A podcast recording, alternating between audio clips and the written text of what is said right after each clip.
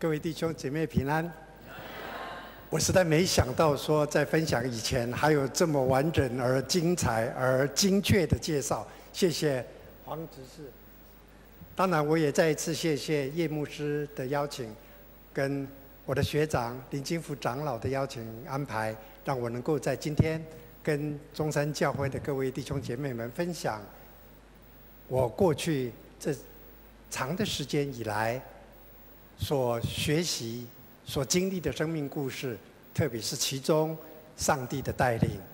各位如果能够认得出这一张图的话，那就是我们美丽的中山教会，由本世纪最好的画家林佩青女士所画，就是我的夫人的那。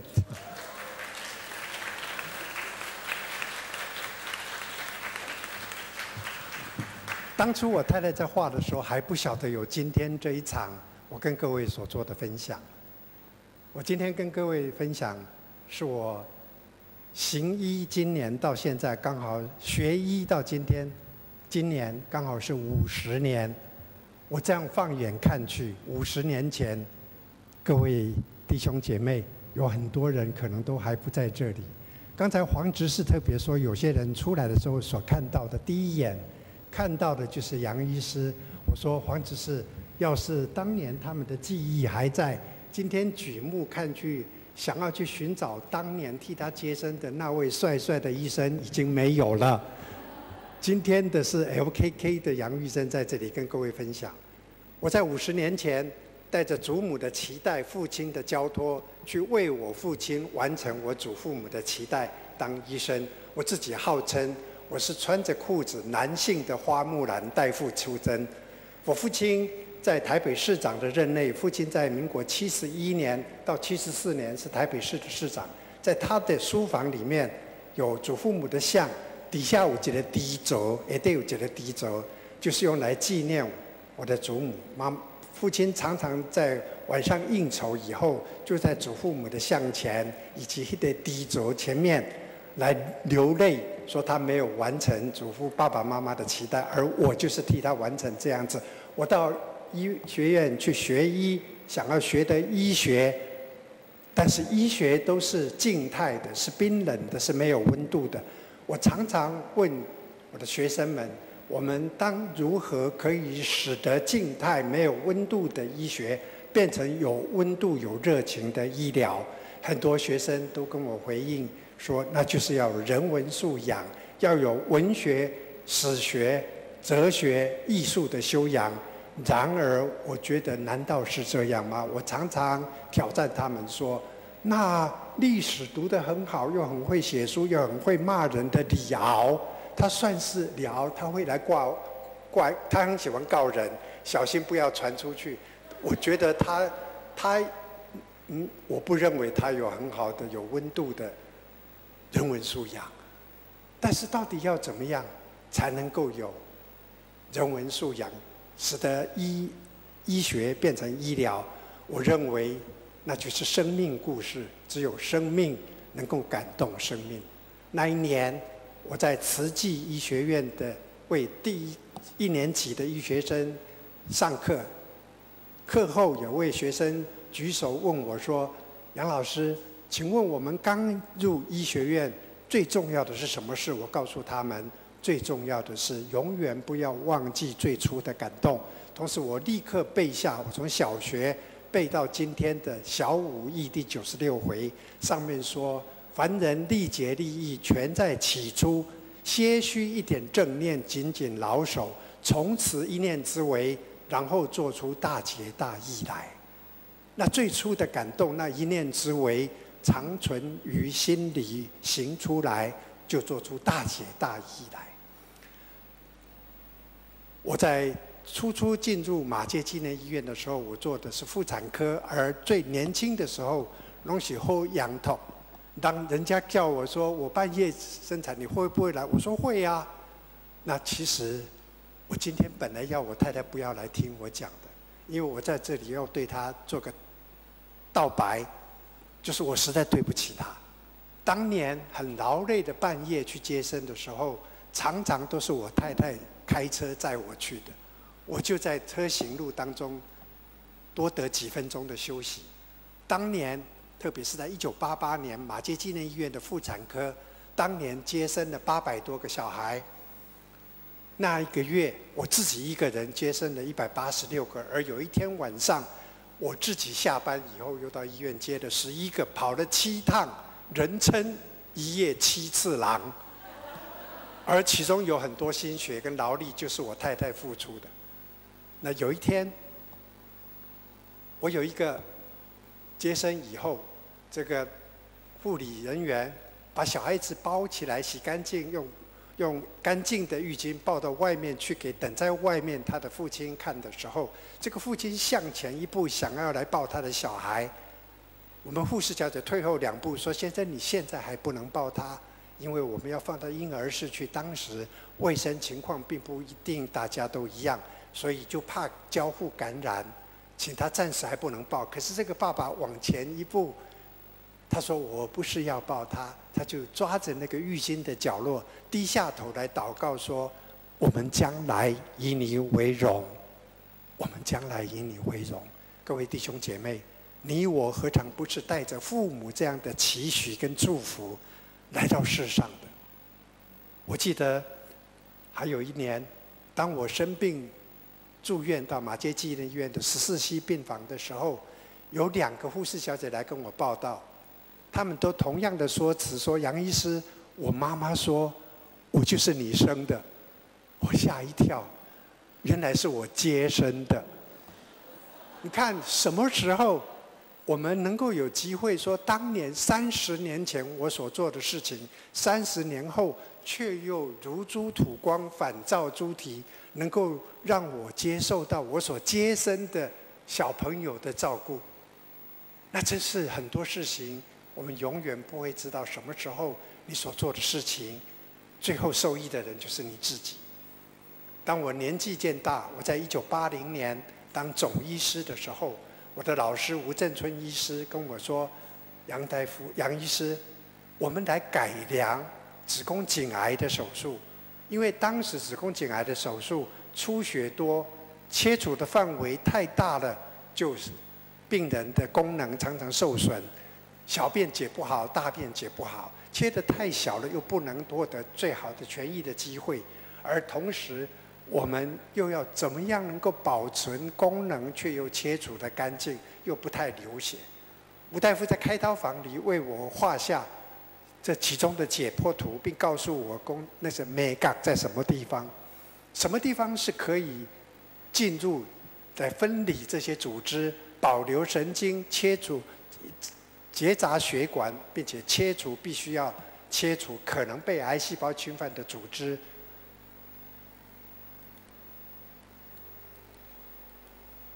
当时他在开刀房为我哎留下来的图，我一直保留了到今年三十七年。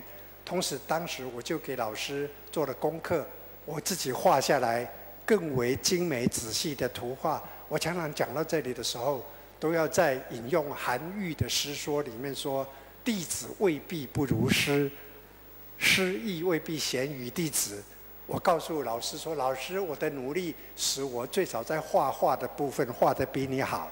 同时呢，我也谢谢老师说你的教导，我不敢或忘。”我都继续在努力当中，就是这样子了。吴医师的带领，我就逐渐从产科的接生，变成治疗妇科癌症的医师。借着许多癌症病人的生命故事，我一再的思考：人到底是什么？为什么人那么脆弱？生命到底是什么？我们在出生以前在哪里？出生以后我们又归向何方？我常常在这个时候用一句话说：面对癌症，我所得到的生命故事，滋润了我去寻求灵性的成长，为人点赞明灯。我自己眼前也一片光明。各位弟兄姐妹，当我们这一句话常常记在心里的时候，有时候我们所做的事情，其实看来是帮助别人，自己眼前也一片光明。在我继续跟各位分享我这么多年来所经历的生命故事以前，我留下三个问题，请跟各位一起来继续思考。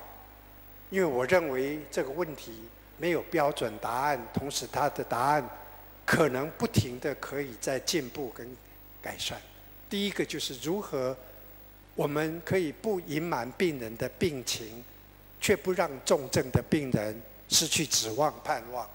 很多时候我们在医疗常常被家属说：“医生啊，有事情的话，请你告诉我就好，不要告诉我妈妈。”各位弟兄姐妹，我们如何能够不隐瞒病情，却让病人不失去指望？我们不能期待寄托于奇迹，但是奇迹偶然发生，因此人可以活在希望当中。我们不能够常常期待奇迹，所以作为医生，我们所能够给病人的都是有科学性的证据的治疗。然而，治疗有时候的不成功，常常是不能逆掉的事情。更重要的是，有时候突然而来的意外的治愈，让我们知道，原来不是我们用知识在掌管明天。我们如何可以不把奇迹作为我们标准的治疗那种期待？但是奇迹仍然是可以使病人更多的盼望。而我们作为医疗人员，只能偶尔治愈重病，经常可以解除病人的痛苦，而我们永远可以给病人安慰跟陪伴。而最后最重要的这一句，是你我不管是不是医疗从业人员，我们都可以给身旁所爱的人，在他需要、在他痛苦、在他软弱的时候，陪伴跟安慰。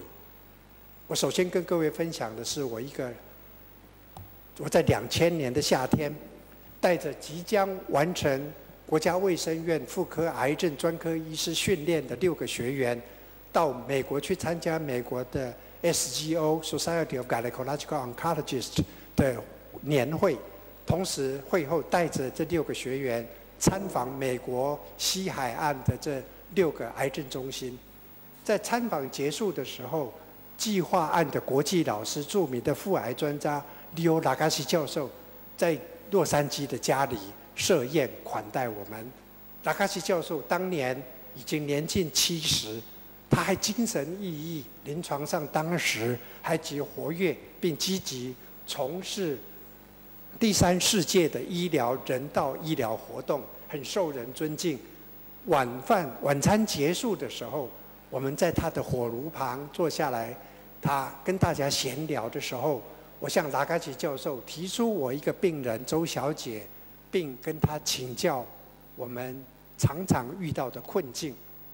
周小姐是一个卵巢癌的病人，她首先马偕医院在中山南路，她首先在中山北路的一家医学中心做了治疗，经过开刀以后发现不能开，因为太厉害了，所以又关起来，后来转到马偕医院来。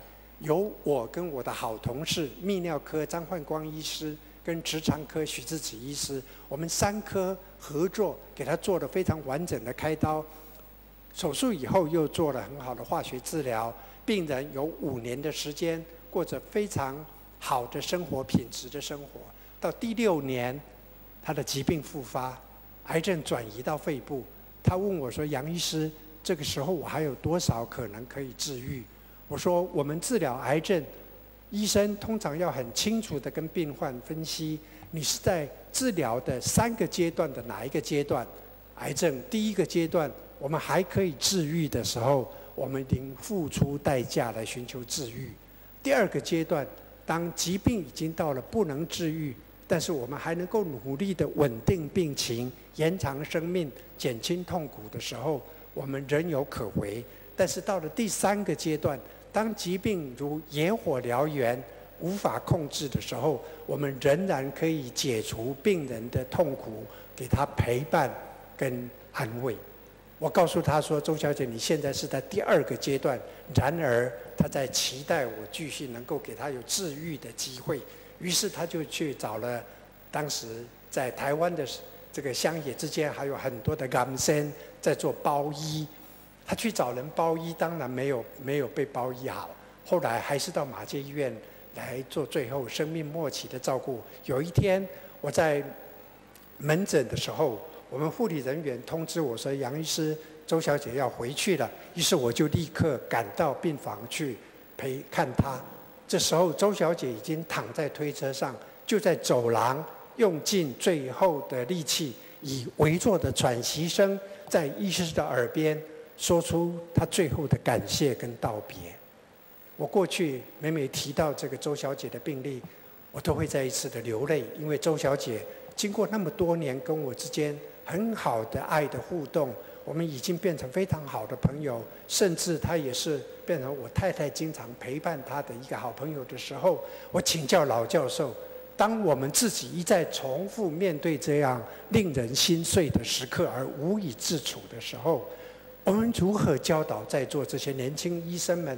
要投注感情与工作。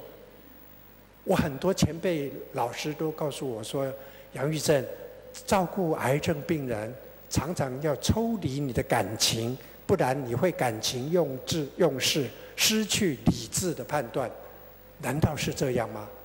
我请教拉卡西教授，那一时刻，我瞬间看到老教授的眼眶瞬间泛红，他的眼角有晶莹的泪珠闪烁。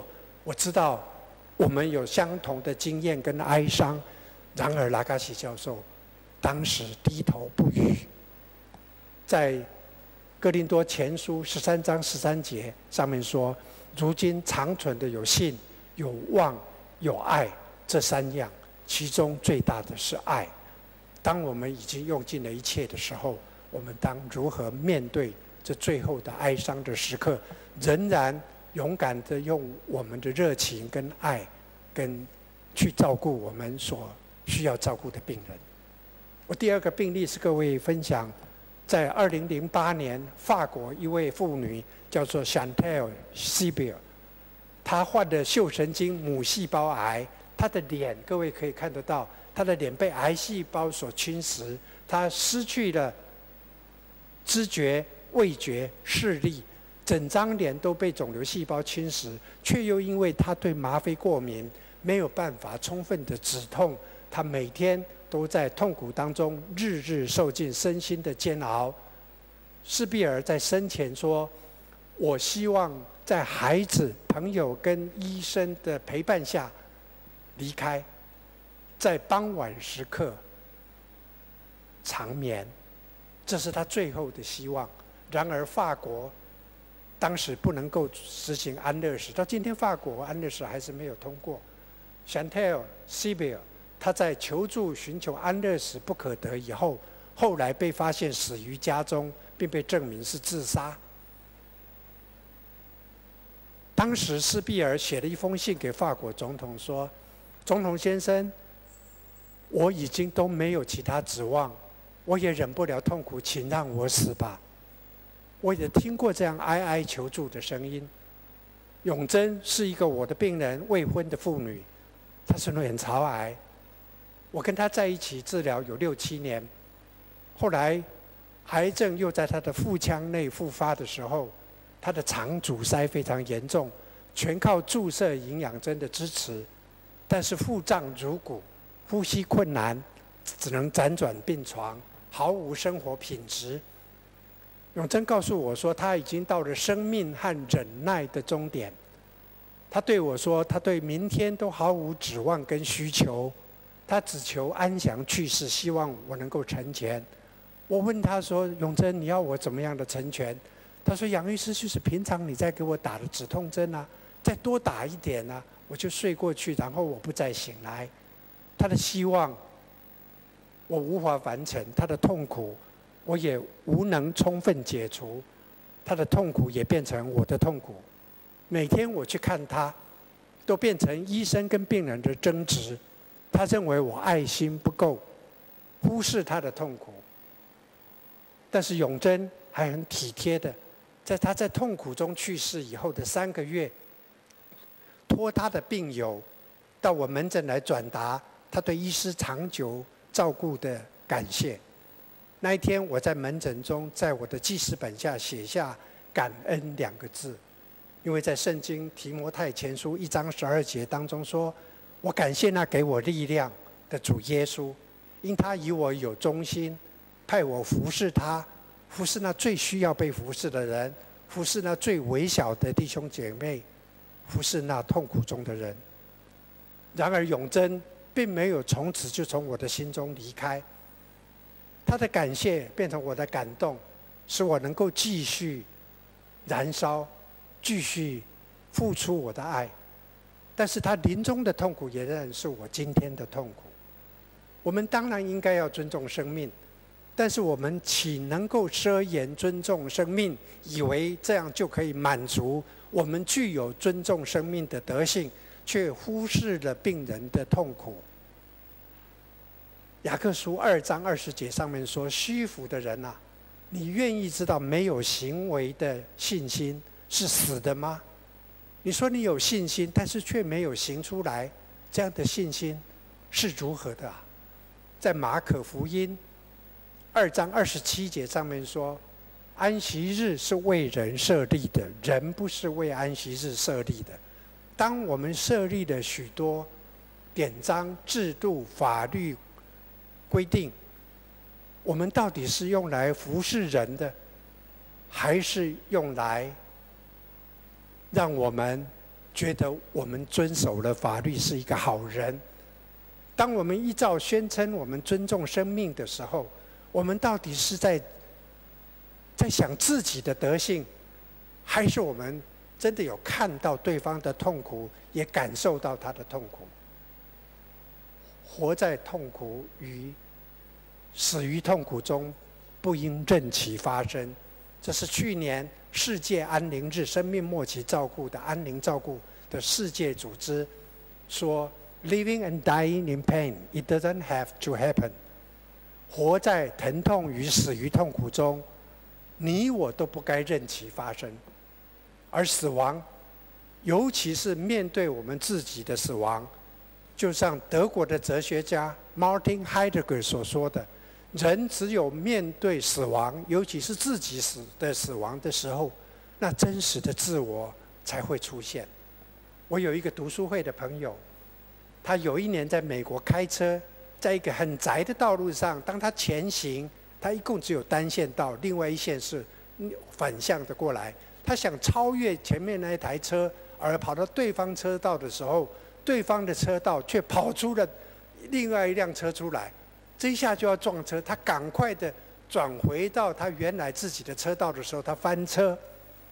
在翻车的那一刻，他突然发现，他这一生虽然是在英特尔公司已经爬到很高的层次，不是他最后最重要的事情。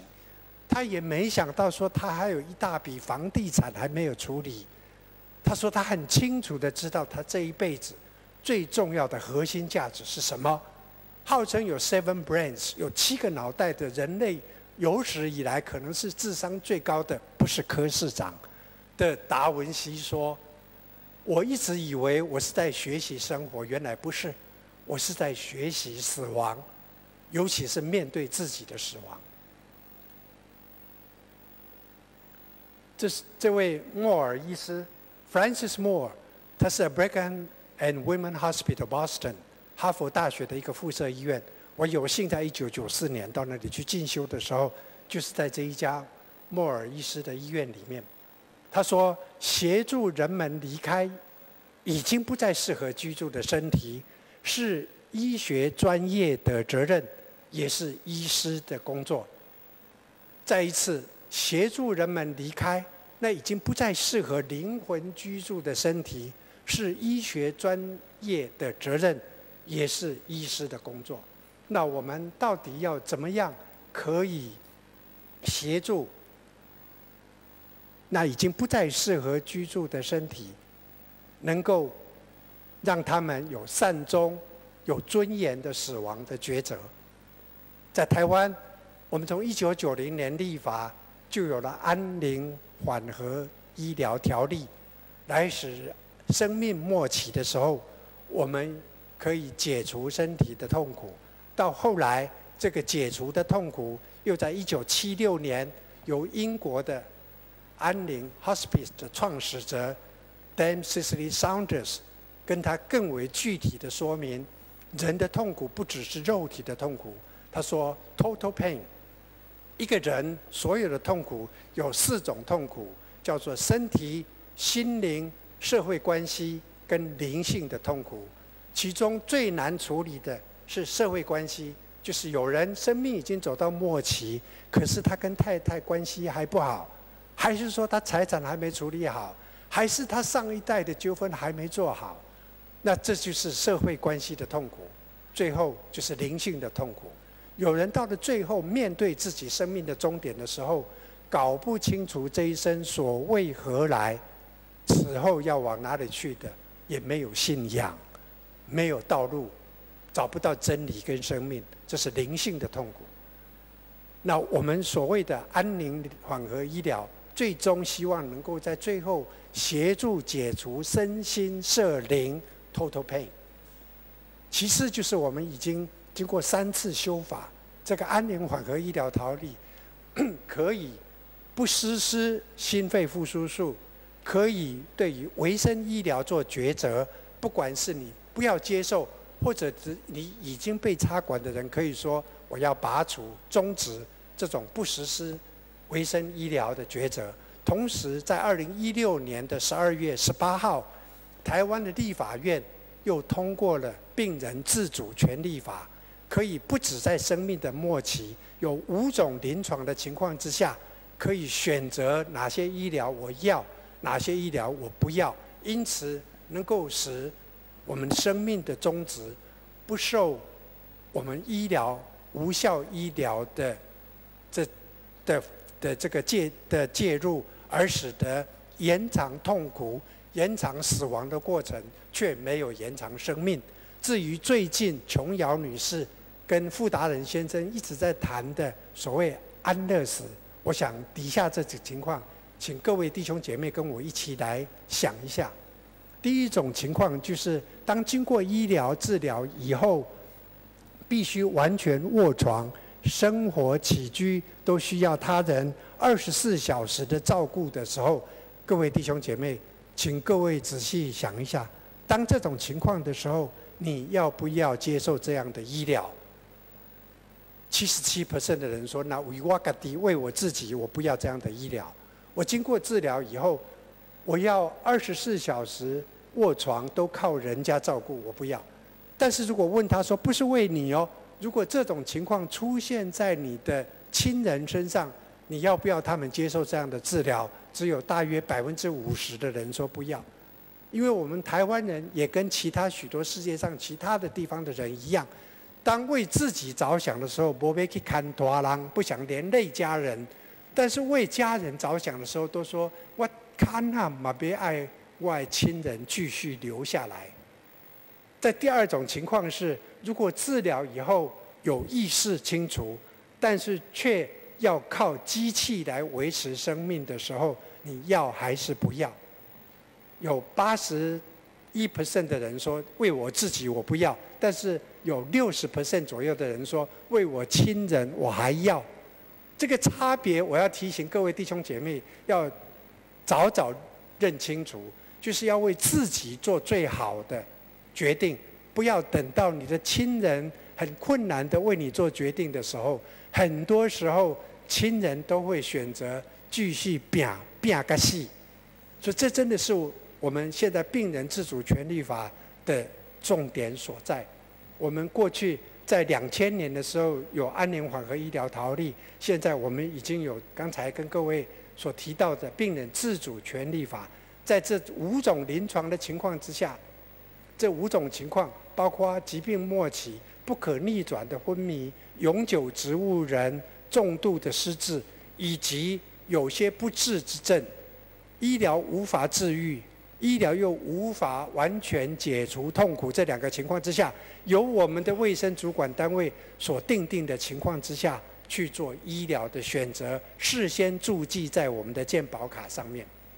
我想这是很重要。我作为医疗专业，在我的生命体悟跟学习当中，我可以先跟各位分享，好让各位能够及早去思考，面对自己生命的终点或者。家人长辈的生命终点的时候，我们当如何准备跟选择？我自己作为治疗癌症的妇妇科医生。我常常开自己的玩笑说：“哦，我没得的子宫癌吗？”但是上帝认为我太骄傲，他把子宫拿掉给我得了癌症，我还是得了癌症。我从癌症的医师变成癌症的病人，淋巴癌。那时候我正好上任马偕纪念的医院的院长，我邀请我医院里面的主管跟我一起到安宁病房去过一夜，去体验生命终点的时候到底是怎么样，好让我们有所体悟，更能够善待我们的病人。而我要求大家最少要插一管，不管你是插气管插管，我想不会有人选气管插管。第二个就是插尿管，我也相信不会有人插尿管。其实我设定的目标是每个人都要试试看插鼻胃管，让你知道说利用血功没有什么了不起，可是病人所受的痛苦你体验过了吗？结果那时候我就被诊断出我得了淋巴癌。所以我这个活动邀请卡主管们都收到，结果后来就停止在我自己住到病房里面去，他们都不必来，我自己，上帝带着我走过死荫的幽谷，我真的比我所做的模拟情况更深的体验。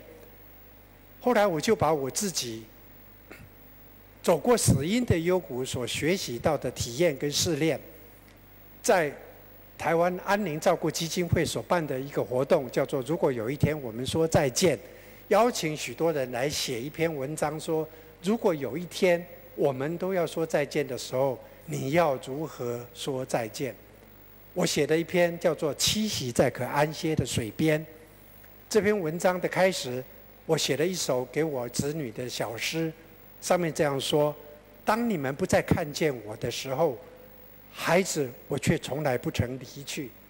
早晨阳光照进你的门窗，你是否感到温暖？孩子，我就在你的身旁。日落时分，当微风吹过树梢，在沙沙作响的枝叶声中，孩子，你可听到我对你的言语？夜深时候，当清凉的月光从门缝渗入，那时候，我正蹑手蹑脚。深情地凝视着你，我的孩子。即使你从从此不再看见我，我却从来不曾离去。我写的这篇文章受到许多人的回应，有许多出版社来邀请我说：“杨医师，你自己的体验，跟你一生所经历过的生命故事，不应该独享，应该跟大家分享。”所以我后来就出了一本书。也作为我的生命告白跟我的十字架，题目叫做《在我离去之前》。这本书也受到中国大陆一个医院院长的邀请，在中国大陆以简体字上市。在这本书的序言里面，有一个文信是我妹妹美瑞写给我的。妹妹写给我的信这样说：“亲爱的二哥，你的文章真的震撼了我的心。但您要知道，你是我们兄弟姐妹之中最幸运的。”你拥有你所需要的。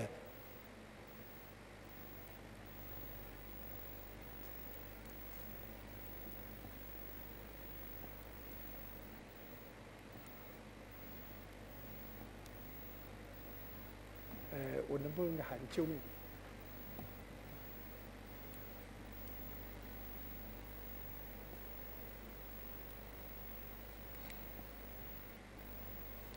？OK，有了，谢谢。我们妹妹的信这样说：你拥有你所需要的，就像你常说的。我常常这样说：我说我有一个爸爸，一个妈妈。有人爸爸妈妈都不是只有一个，一个爸爸，一个妈妈，一个哥哥，一个姐姐，一个弟弟，一个妹妹，一个太太，一个儿子，一个女儿。叶牧师，当我们有年纪的男老男人留下小指头的时候，其实叶牧师知道我心里在想什么。可是我那睿智的太太立刻给我养了一条狗，于是我十个手指头都用完了。我妹妹说，最重要的是我能够陪伴在父母的身边。我跟爸爸妈妈是住的最久的儿女，同时我也有机会在我先父病重的时候告诉他我爱他。妹妹说，我是如此的受到祝福，能够在爸爸生命的末期告诉他我爱他。妹妹说：“我这一生很遗憾的一件事，就是父亲去世前，最后一次我回家看他，妹妹说我要走了，我听到爸爸在楼上伤心离别、痛哭失声。妹妹本来想冲上楼去拥抱他，但是妹妹说，但我很愚蠢的怕耽误航班，也太矜持于表达我的感情。妹妹匆匆的离开，她说：“天哪，下一次我见到爸爸的时候，爸爸已经在加护病房。”这多年来，妹妹说。我痛恨我自己，当时没有勇气上楼去拥抱他，所以我不会再犯同样的错误了。我今天要告诉我所有的弟兄姐妹，我非常爱你们，我真是很幸运，身为你们的妹妹。妹妹的信让我再一次想起一个寓言故事。她说，有一天阎罗王看到地狱将空，他就找三个小鬼来请他们献祭。第一个小鬼说：“告诉那些人类，没有地狱，这些人类就会胡作非为，因为无所畏惧，最后会掉到大王，会掉到我们的地狱来。”第二个小鬼说：“告诉他们没有天堂，好让他们没有盼望，他们最后最终会掉到地狱来。”第三个小鬼小鬼说：“都不必这么麻烦，只要告诉这些人类永远有明天，他们就会因循苟且。”最后会掉落到地狱来。妹妹的信也再一次的提醒我，也是我提醒给跟各位分享的目的，就是我们当如何把人生往前移，有多少该做的事情不要留在明天，我们立刻都需把握当下，而有所不足，应该要把将来要做的事，今天都尽量能够完成。而我作为一个治疗癌症的医师，当我自己得了癌症的时候，我何尝跟一些没有医疗知识的人有什么两样？我也一样经历的否认。当我的医生诊断告诉我说我得了淋巴癌，我都还告诉他说：“你这个小鬼！”但我的学生背了，怎么给我诊断癌症？难道你不会看错吗？你会不会是把我的真菌菌丝球体？砸在里面看成肿瘤啊！就首先我想有没有机会不是癌症？第二的阶段我就非常愤怒，我想我是好人呢，上帝我是好人，怎么我生病坏人都在街上走？怎么我好人就生病了，而且是癌症，而那些坏人都在电视上面争论节目胡说八道？到底为什么我需要生病？而然后我会告诉想说，那我还有没有其他的可能？最后，我想啊，这诊断大概不会错了。我心情忧郁，吃了两年多的忧郁症的药。各位，这多大的讽刺！癌症的医师杨玉症得了癌症，而心情得了忧郁症。杨玉症，我觉得我忧郁症吃了两年多的药，但是最后，我们终需要面对正向面对自己的疾病。最重要的是，当你我得了重病的时候。如何经过这些哀伤的五个层次，最后能够正向脱离那个负面的情绪，而正向的面对自己的疾病？有一天，我听到说更台叶牧师在济南教会的讲道，他引用了 这个很有名的《标杆人生》的作者 Rick Warson，Rick Warson 华里克牧师。他写的《标杆人生》大卖，赚了很多钱。可是他面对着是婚变，跟他儿子自杀。这个马鞍峰教会可不是随便的教会，他的会众有大约两万五千人哦，这么多的大教会。他在这样子经过如此试炼的时候，他说了一句话：借着叶牧师，我再去搜寻他的故事。他说：“解释。”从来不会带来安慰，你不需要解释，你需要神的同在。就像我跟主耶稣说：“主耶稣，为什么我好人生病？我是你好又敬重的仆人啊，到底有什么好解释？”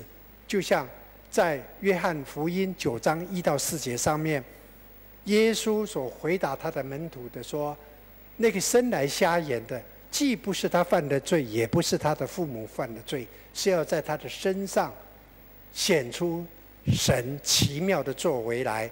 解释从来不会带来安慰。我们所需要的是在患难中，患难中，神的同在。在这里，我跟各位分享我所喜欢的一个词人蒋捷所写的《虞美人》，上面如此说：“少年听雨歌楼上，红烛昏罗帐；壮壮年听雨客舟中，江阔云低断雁叫西风。而今听雨蒸炉下。”宾以星星也，悲欢离合总无情。一任阶前点滴到天明，这是蒋捷人生的三个阶段。各位弟兄姐妹，我在我年轻力壮的时候，一九八八年担任马街医院妇产科主任。当时我规划请同仁们写了一本书，叫《临床妇产科精要》的序言，里面我写了八个字，叫“医师无知，是为无德”。我说一个医生。当如孙思邈所写的啊，千金备急药方上面开头所写的大医精诚，好医生学术医术要精，用心要诚。我们如果医术不精，是一种失德的行为，因此医师无知是为无德，你无能给病人最好的照顾。我以为真理就在知识当中，可是经过很多年。我跟病患之间有很好的爱的互动，我爱我的病患，他们也爱我。我给他们我全心的同理心的照顾，他们也经常回顾回馈给我他们的感谢，使我能够有热情继续燃烧。甚至我经常还在病人去世很多年以后，我还接到从台东来的刚那个柳丁，接到从嘉义来的菱角。接到从桃园来的土鸡跟青菜，如此爱的互动，使我觉得说，知识其实不是最重要，是爱的交流，使得我能够用爱来做医疗传道。我以为这就是我最终的十字架，然而不是。那一天，我走过高雄的天主堂前面，看到墙上贴了一个海报，是主耶稣被钉在十字架上，主耶稣说：“我渴。”而罗马兵丁用海绵沾的醋去戏弄耶稣，耶稣在垂下头去以前说成了，然后低下头去把灵魂交给天父上帝。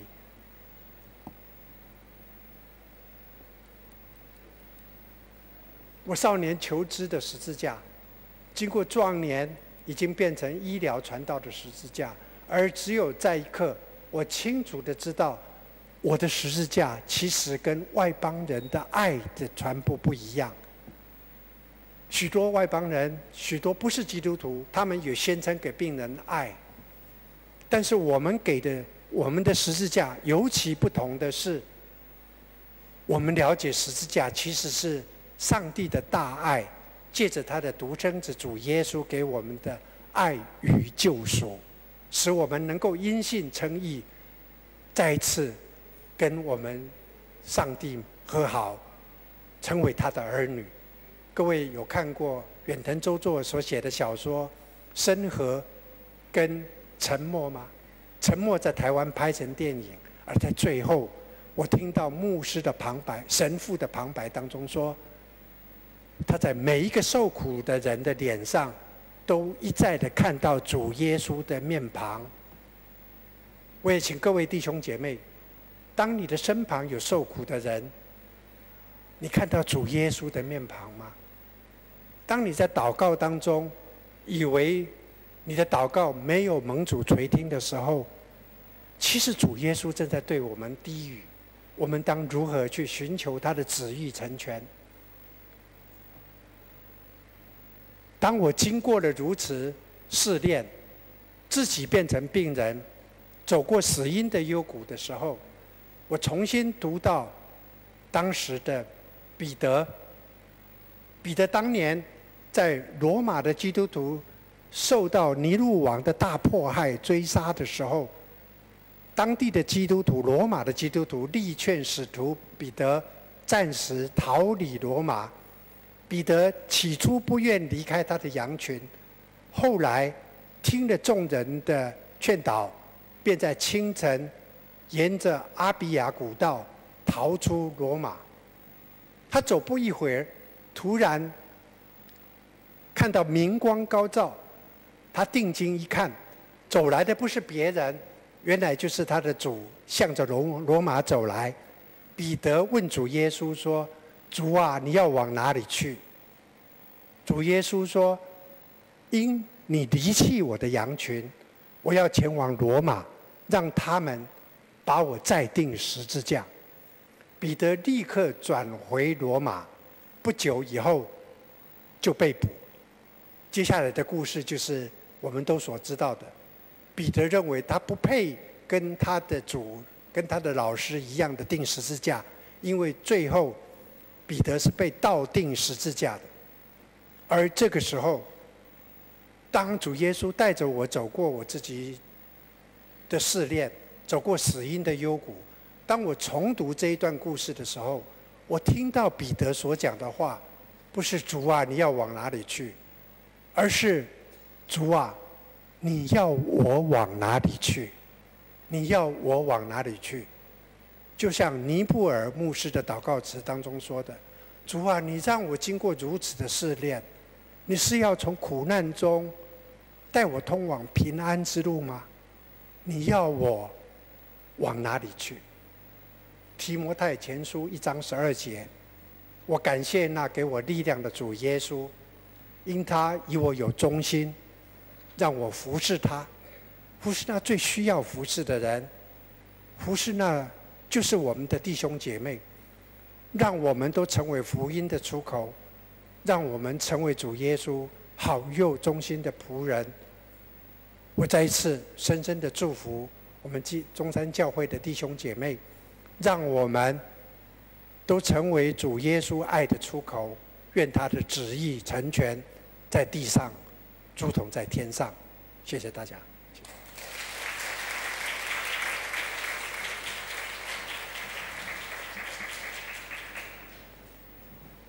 啊，弟兄姐妹，让我们一同站立，我们用这首诗歌来回应神的爱。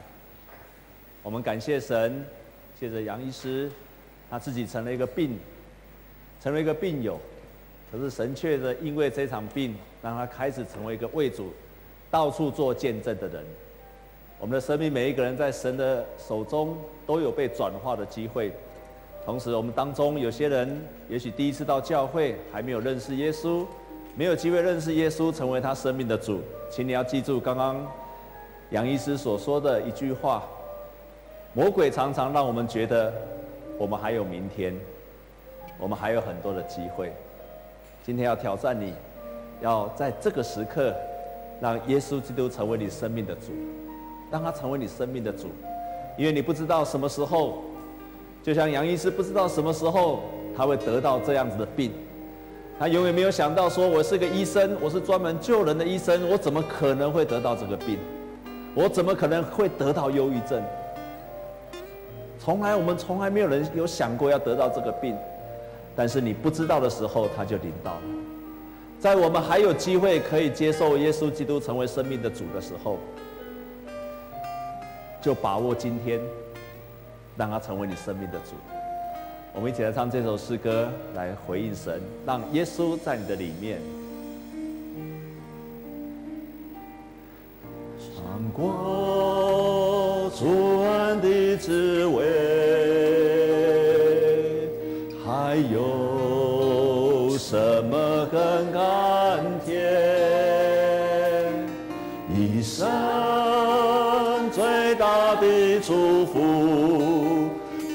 只有耶稣住在我里面。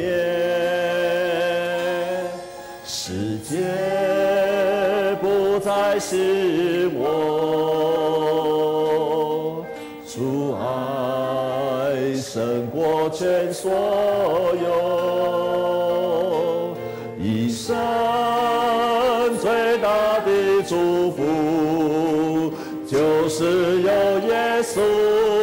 在我